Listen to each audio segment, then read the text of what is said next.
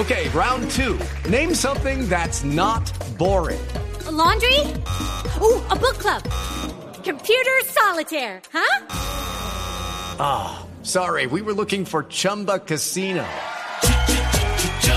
That's right. ChumbaCasino.com has over 100 casino style games. Join today and play for free for your chance to redeem some serious prizes. ChumbaCasino.com. No purchase necessary. Full prohibited by law. 18 plus terms and conditions apply. See website for details. Diversas ópticas. Hechos que marcan el acontecer. Mañanas Blue. Mañanas Blue. Colombia está al aire.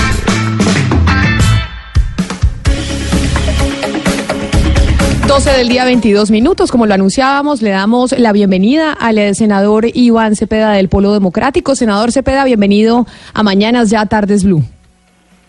Sí, es un gusto estar con ustedes y por supuesto un saludo de feliz año nuevo y mejores deseos.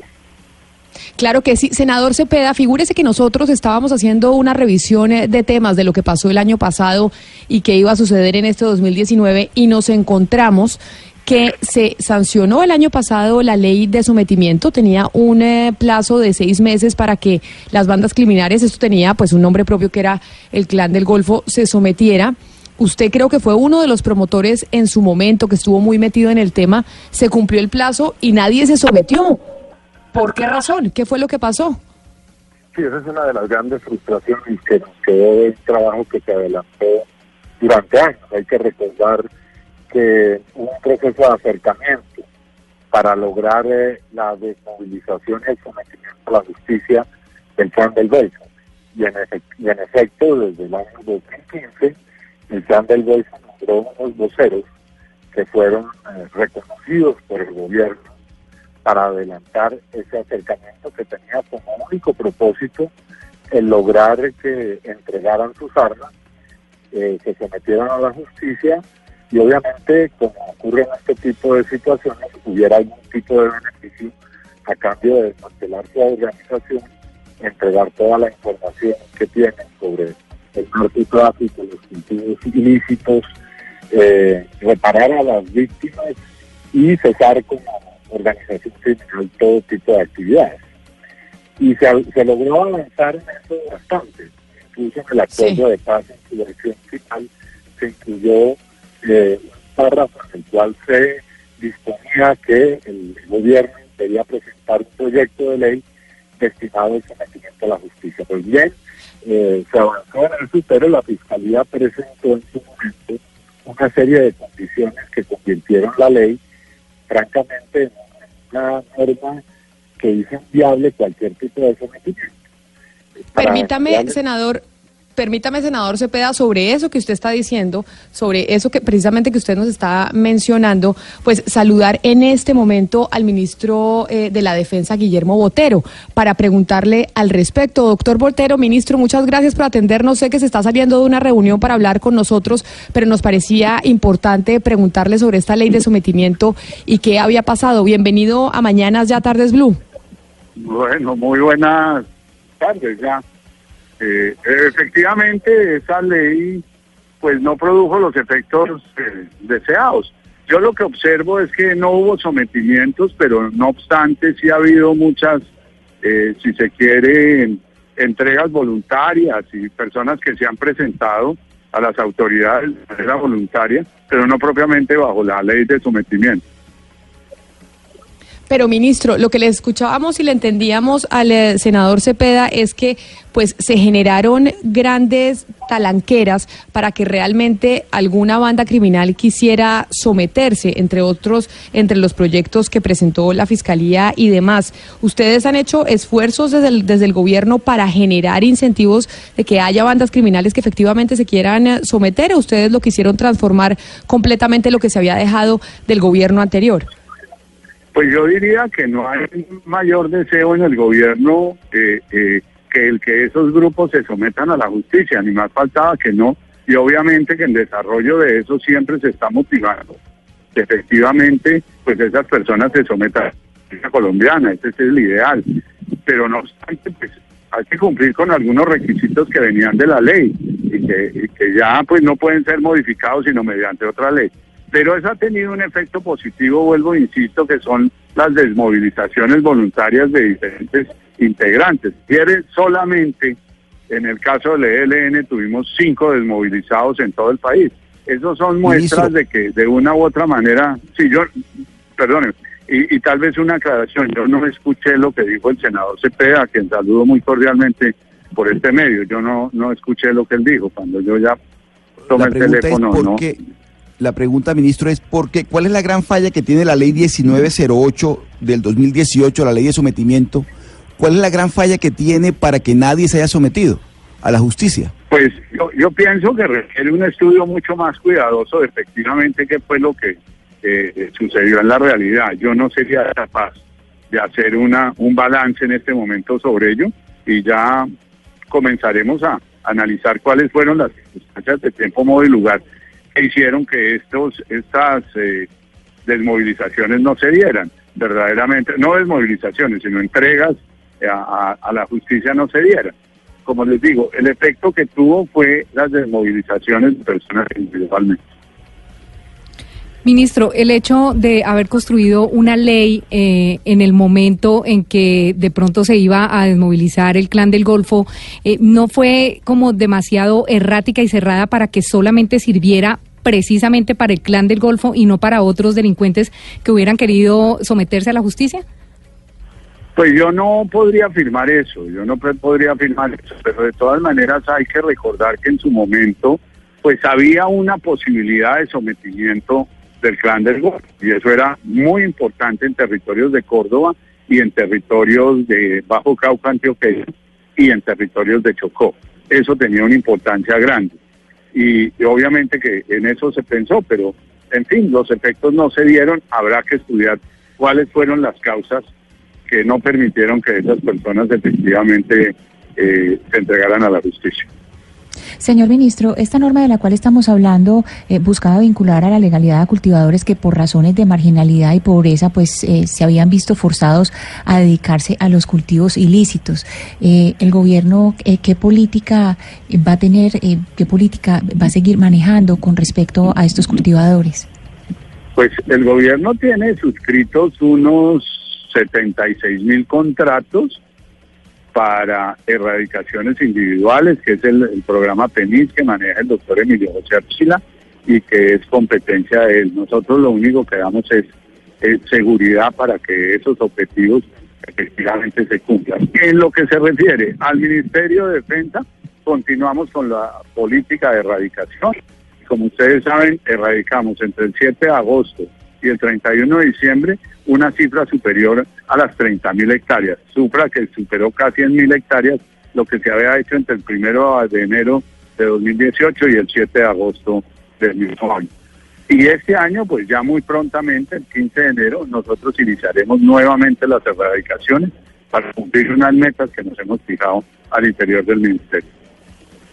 Ministro, ustedes dicen que, bueno, pues no hay sometimiento de parte de las bandas criminales porque no se sometieron a esta ley que se sancionó el año pasado durante el gobierno de Juan Manuel Santos. Pero entonces, ¿qué capacidad en este momento estamos teniendo nosotros para poderlas combatir? Porque cada día vemos más asesinatos de líderes sociales en nuestro país. Empezamos el 2019 y los empezamos a ver y muchos de estos asesinatos de los líderes sociales pues son responsabilidad de las bandas criminales.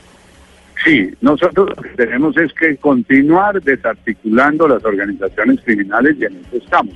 Con el plan Diamante, nosotros a todos los GAOs, es decir, residuales, ELN, pelusos, caparrapos, eh, eh, y se me escapa tal vez alguno en este momento, hemos tenido más de 4.000 afectaciones. ¿Qué son las 4.000 afectaciones? Las 4.000 afectaciones o son personas que se han entregado a la justicia o son personas que han sido capturadas o son personas que han sido muertas en desarrollo de operaciones militares. Ministro, eh, le voy a hacer una pregunta de tinte histórico casi. Eh, leyéndome y estudiándome con cuidado la ley 1908, encontré en el artículo segundo una serie de definiciones, en particular la definición que tiene que ver con los grupos armados organizados GAO. Y dice que para que este grupo criminal se entienda reconocido por el Estado colombiano debe cumplir tres requisitos. El primero, que use la violencia armada. El segundo, que esa violencia eh, supere los disturbios y tensiones internas. Y tercero, que tengan unidad de mando. ¿Las FARC en su momento no cabrían o no hubiesen cabido dentro de esta definición? Está el, el GAO residual. Y el general también. O sea, estoy leyendo el artículo segundo. Y esto porque creo que es Sí, importante, ministro, y lo ubico, porque el gran debate que se suscitó en su momento es que la naturaleza jurídica de las FARC no era de un grupo armado organizado y por lo tanto no tenía que someterse a la justicia ni desmovilizarse, sino entrar en una negociación en pie de igualdad con el Estado. La FARC es hoy en día un partido político. Esa es su expresión. Lo otro que queda es un GAO residual. Y ese GAO residual eh, eh, está, está considerado como GAO, precisamente, defi- definido así como tal. O sea que no, no, no le comprendo más allá su alcance. No, La no. FARC es un partido político, eso de un lado. Y del otro lado tenemos un GAO residual, que está calificado por, por como tal.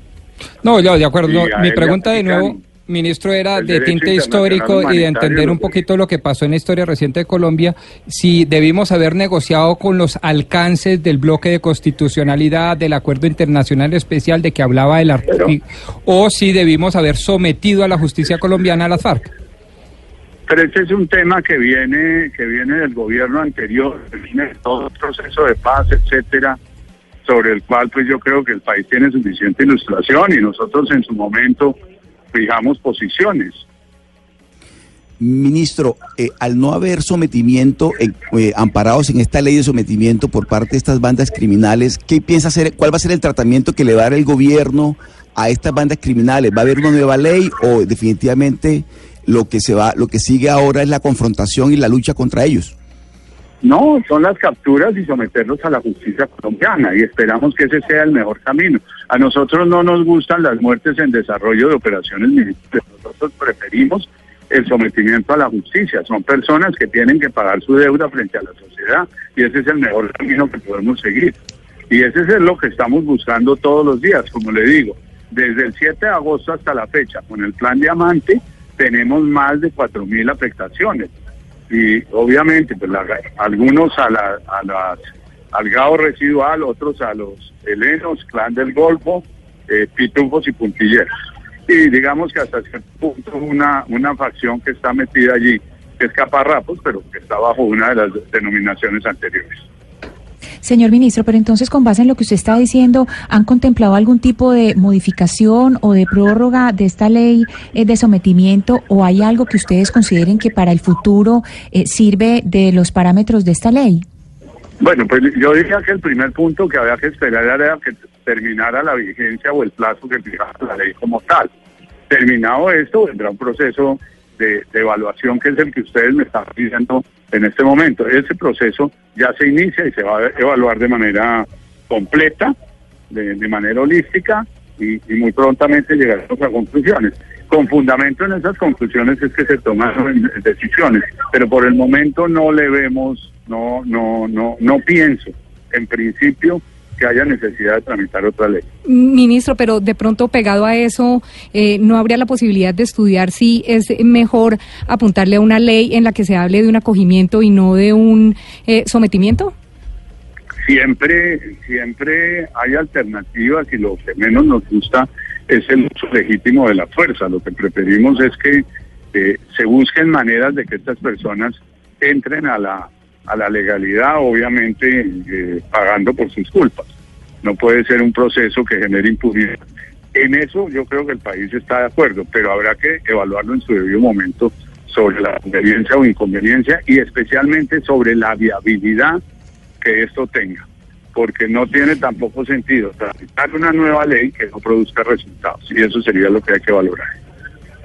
Señor ministro, pero algunos análisis en este momento eh, dicen que pues esta ley estaba diseñada para darle a las autoridades, a la fiscalía, más dientes para atacar a la delincuencia, pero que en realidad en esa ley de sometimiento no hay, digamos, el confitico o el dulce para que esos grupos delincuenciales se sometan. Entonces, lo que habría que cambiar es, es poner las condiciones más fáciles para ellos. Uno como que no le ve como, como una salida muy, muy viable, porque ya, ya se hablaba de un 50% de rebaja de de, de la pena, 30% si era delito de lesa humanidad, es que hasta rebajan delitos de lesa humanidad. Sí, todo esto es lo que tendremos que sentarnos a evaluar para poderle dar a, a la opinión pública una respuesta mucho más precisa. Ministro, y no lo puedo dejar ir aprovechando que está con nosotros en la línea. Hoy hemos venido hablando desde muy temprano de la posesión nuevamente del presidente de Venezuela, Nicolás Maduro, que aspira a quedarse en el poder hasta el 2025. Hemos hablado con diferentes voces del chavismo. Además, hemos escuchado el discurso del presidente Nicolás Maduro que se acaba de terminar. ¿Ustedes y desde el Ministerio de la Defensa sienten algún tipo de temor que en algún momento pueda llegar con esta nueva posesión? Del presidente Nicolás Maduro y los ataques constantes al presidente Iván Duque de que haya algún tipo de confrontación o eso ni siquiera se les pasa a ustedes por la cabeza? No, nosotros ni, ni provocamos ni nos dejamos provocar. No hacemos ninguna de las dos cosas. Ya todo lo demás que tiene que ver es competencia de la Cancillería y es el doctor Carlos Gómez Trujillo quien se pronuncia alrededor de estos temas. Sí, sí, sí. Sin embargo, ministro, hace algunas horas el comandante de las fuerzas militares insistió en que eh, la frontera es un corredor permanente de, delincuentes, sobre todo de integrantes del ELN. ¿Usted tiene informaciones recientes de, de, la forma como estos grupos al margen de la ley están utilizando el paso entre los dos países? Sí, eso es un hecho y una realidad. Eso no lo podemos desconocer. Lo, el, el GAO ELN se la pasa en ese, en ese movimiento entre la frontera con Venezuela y Colombia, pasan de un lado, entran aquí, y de ahí se están eso es un hecho de una realidad y eso no lo podemos desconocer y hay que mm. hablarlo con transparencia. Ministro, sobre eso, eh, autoridades venezolanas, empezando por el propio presidente Maduro, niegan constantemente esa afirmación que usted, que usted acaba de hacer. ¿Hay pruebas por parte del gobierno de Colombia que efectivamente demuestren la presencia de los jefes del ELN en Venezuela? Sí, claro, y el presidente eh, lo ha denunciado en las instancias internacionales pertinentes. Pero por eso, por eso le insisto, ministro, eh, la exesposa, mm, tenemos un trino acá de la exesposa del, del alcalde de Bogotá, Gustavo Petro, que dice que hay buques apostados en el Caribe cerca al mar venezolano y tropas gringas en Panamá, que están haciendo maniobras para atacar militarmente a Venezuela. Por eso cuando yo le decía, usted dice, no nos dejamos provocar, pero constantemente se está hablando de esta posibilidad. ¿Qué hay que decir frente a esto? ¿Es cierto o no es cierto? ¿Hay buques en el Caribe cerca al mar venezolano y tropas gringas en Panamá? No, yo sobre las tropas americanas ni, opino, ni tengo la información, ni mucho menos. Sobre eso no, no, no tengo absolutamente nada para decir. Yo lo único que puedo decir es que la Armada colombiana siempre ejerce vigilancia sobre su mar territorial. Eso sí se lo puedo confirmar. Y eso es permanente, de la misma manera como cuidamos el galeón San José y los demás de 280 naufragios y como controlamos eh, ballenas, por sus yacimientos de gas y como tenemos, cuidamos todas las, las, las fronteras con los demás países, eso es un hecho de una realidad y eso lo hacemos de manera permanente. Pues ministro Guillermo Botero, le agradecemos mucho por haber estado con nosotros aquí en, eh, en, Mañanas Blue, hablando de esta ley de sometimiento que se cumplían los seis meses y pues aprovechando para hablar de Venezuela. Feliz tarde para usted. Bueno, muchísimas gracias, mi querido. A usted, muchísimas gracias. Seguimos hablando de la ley de sometimiento, Ana Cristina, pero antes, ¿hay algo que tenemos que mencionar sobre Iduritango? Sí, hay algo, hay noticias muy importantes, Camila y oyentes, porque eh, el socavón, se halló un socavón en los túneles 1 y 2 de descarga, los túneles que, que conducen el agua a casa de máquinas. A uno siempre le habían dicho pues que eso era casa de máquinas y ahora resulta que no, que esa parte, que esos túneles son aparte. Eh, y entonces en este momento pues el problema que hay es que hallaron ese socavón, no se sabe con exactitud cuál es el tamaño eh, de, de ese hueco que hay ahí y eh, pues eh, tienen un, un problema y es que pues eh, no se sabe, o sea, se, se planteó un término de 72 horas para ver cómo se va eh, a proceder, cómo se va a solucionar este, este problema y en, en lo que debe suceder en las próximas 72 horas es que pues eh, mientras tanto los, los puestos de mando unificados pues eh, se tienen que reactivar. Recordemos que desde que se bajó la alerta de la de la contingencia, pues estos puestos de mando unificados eh, se reunían si acaso una vez al mes, ya están otra vez organizados en forma. En segundo lugar, se activaron otra vez las gestiones municipales de gestión de riesgo. Y, y tercero, pues en las redes sociales, Camila de Oyentes, todo el mundo anda loco diciendo que se activó la alerta roja. La alerta roja nunca se quitó. La alerta roja siempre estuvo ahí, desde, la desde el primer momento, en abril del año pasado, eh, la alerta roja va hasta Puerto Valdivia y Tarazá, lo que conocemos como Puerto Antioquia.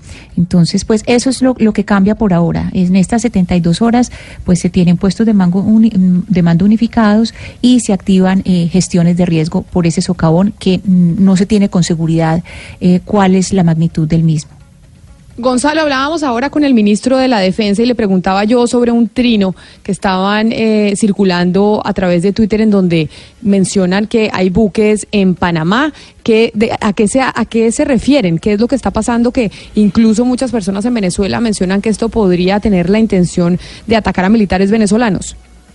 Básicamente, Camila, primero no son buques, sino son helicópteros que están ayudando al Servicio Nacional de Fronteras a trasladar unos equipos que se van a apostar en el Darién para cuidar la frontera entre Colombia y Panamá. Son eh, es una misión que se llama Darien Lift, estará dividida en dos tandas, una que va desde el 4 de enero hasta el próximo 14 y otra que va del 19 de febrero hasta el 2 de marzo. Básicamente lo que está haciendo el Comando Sur de los Estados Unidos es prestarle a Panamá unos helicópteros por los cuales o a través de los cuales se transportará un equipo pesado que será distribuido en el Darién. Ah, bueno, qué buena esa claridad que nos hace usted. Pero ya que mencionamos que estábamos hablando con el ministro sobre la ley de sometimiento que se aprobó hace seis meses y que pues tenía ya caducidad eh, por esta época, estamos en comunicación con Michelle Pineda, director Corporación Compromiso Colombia. Él es abogado penalista y acompañó en los procesos de desmovilización y sometimiento de actores criminales. Abogado, bienvenido a Mañanas Blue, ya tardes, gracias por estar con nosotros. Camila, buenas tardes. Un saludo especial para la mesa de trabajo. Claro que sí, abogado. ¿Cuál es la razón por la cual esta, a esta ley, ahí escuchábamos al ministro, hablamos con el senador Iván Cepeda, pero me parecía importante contar con su opinión que acompañó diferentes procesos de desmovilización y de sometimiento? ¿Por qué esta ley que se aprobó el año pasado, pues básicamente nadie la utilizó y no se sometió a nadie? Voy a tratar de darte una pequeña síntesis del origen de esta norma. Yo escuchaba al senador Iván Cepeda, que de forma muy coherente explica que el origen es el acuerdo entre las FARC y el gobierno nacional. En el punto 3.4.3 establece que el gobierno se obliga a realizar una norma de sometimiento o acogimiento. Hago énfasis en esta última palabra porque en desarrollo de lo que se denominó el fast track o el trámite legislativo para las leyes que se originaban en ese trámite, nunca fue tenido en cuenta la palabra acogimiento. De último momento, se considera que aparece la norma para julio del año pasado, para julio 9, pues, la cual, digamos que el día de ayer se vencen los seis meses en los cuales esas organizaciones a los cuales estaba destinada la norma deberían haber mostrado iniciativas en la participación de sometimientos, pero que esa situación nunca se dio. Teniendo en cuenta ese origen del acuerdo entre las FARC y el gobierno nacional, diríamos que el texto final redactado de esta ley 1508 no es eh, eh, no es una prenda de garantía, no presenta no se presenta como una herramienta para la construcción de paz en el país, sino que nos atrevemos a decir que es más bien un elemento que sería más útil para otro tipo de organizaciones, por ejemplo, las que tienen que ver con las con los delitos en contratación estatal, incluso un caso como el famoso Odebrecht, pero que no de ninguna manera significó una atractivo para otras organizaciones que en su momento mostraron interés de sometimiento, pero que no tenían herramienta jurídica o una ley para poder participar de esos procesos. Abogado, pero entonces básicamente lo que sucedió para entenderle y para traducir un poco a los que no pues hablamos el, el lenguaje jurídico es que esta ley no les pareció atractiva a muchos porque al final no tenía beneficios jurídicos y era mejor y e- o es mejor seguir delinquiendo que someterse a esta ley. Básicamente se podría llegar a hacer el resumen. Yo lo diría de una forma muy diferente. Yo pensaría que el origen es una norma que tiene la finalidad de ayudar a la construcción de paz del país, en una democracia en construcción como la colombiana. Para que eso se dé, hay que dar unos elementos no solo eh, de carácter eh, estrictamente eh, y taxativamente punitivos, sino también alternativas que le permitan favorabilidad a esos actores que quieran participar en la construcción de paz. Al no darse esos elementos, pues se hace muy complejo la participación efectiva o la efectividad de la norma. Pero lo que se dice es que eh, esta- estas organizaciones aspiran a un tratamiento político cuando de lo que se trata son de organizaciones eh, de, deli- delincuencia, de delincuencia común. De tal manera que al no, al no tener ese elemento, ese, cara- ese carácter político, la ley no termina por seducirlas. ¿Es realmente esa la razón por la cual no hubo ese sometimiento? No, yo ya usted me mete en una discusión que es muy interesante, pero que la Corte Suprema de Justicia zanjó ya hace algunos años, cuando definió que la ley 975, que fue aquella la denominada de justicia y paz, por la que se desmovilizaron las Autodefensas Unidas de Colombia, estableció que estas organizaciones no tenían cariz político, sino que eran exclusivamente organizaciones delincuenciales. Sin embargo, ese proceso se dio o esa sentencia se da con posterioridad a la desmovilización de esos grupos, porque en esencia la ley 975 los denominaba como unas organizaciones de carácter político, en razón a que como habían organizaciones insurgentes que luchaban en contra del Estado, habían otras que luchaban, digamos que en- con la finalidad de mantener el Estado. Tan políticas eran las unas como políticas debían ser las otras. Sin embargo, la Corte definió que no era así. Entonces, esa discusión está zanjada por la decisión de la Corte Suprema de Justicia en su momento. Pero independiente de que sea valedera o haya una, eh, todavía sea interesante la discusión si hay intenciones políticas de algunas organizaciones o no, está el hecho de cuáles son las ventajas que se le da a una persona que quiera someterse dentro de la ley 19, eh, dentro de la ley 1908-2018. Entonces veríamos que la realidad práctica muestra que es mejor el sometimiento individual, como se ha venido eh, desarrollando en distintos experimentos en el, en el país, incluido la ciudad de Medellín, que el sometimiento eh, una organización. Entonces, si eso es así, indudablemente la ley 1908 no, tiene, no es una herramienta que permita eh, de una forma general ser eh, un, un elemento que ayude a- al desmantelamiento de estas organizaciones y en consecuencia construir paz. Sí, se conoce, pues, ese- según la ley, son eh, organizaciones, se consideran organizaciones, eh, grupos de más de 15 personas. Mire, yo le quería preguntar por un factor en, fun- eh, en, en- en particular y es la extradición, porque de acuerdo con esta ley, en ningún caso el someterse a la justicia impediría la extradición. Entonces, uno mirando digamos que si nos concentramos en Clan del Golfo o disidencias de las FARC, uno diría qué tan disuasivo y definitivo fue ese factor de decir dejamos esa extradición tal como está. Yo solamente podría hablar de, de la óptica de un humilde abogado de provincia que conoce la norma y la aplicación de la misma.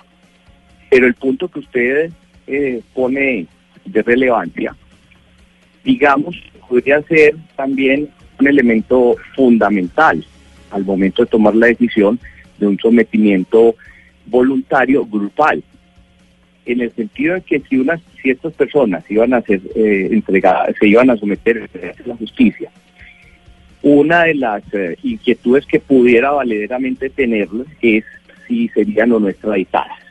La norma es muy clara. La ley 1908 establece con total claridad que habría lugar a la extradición.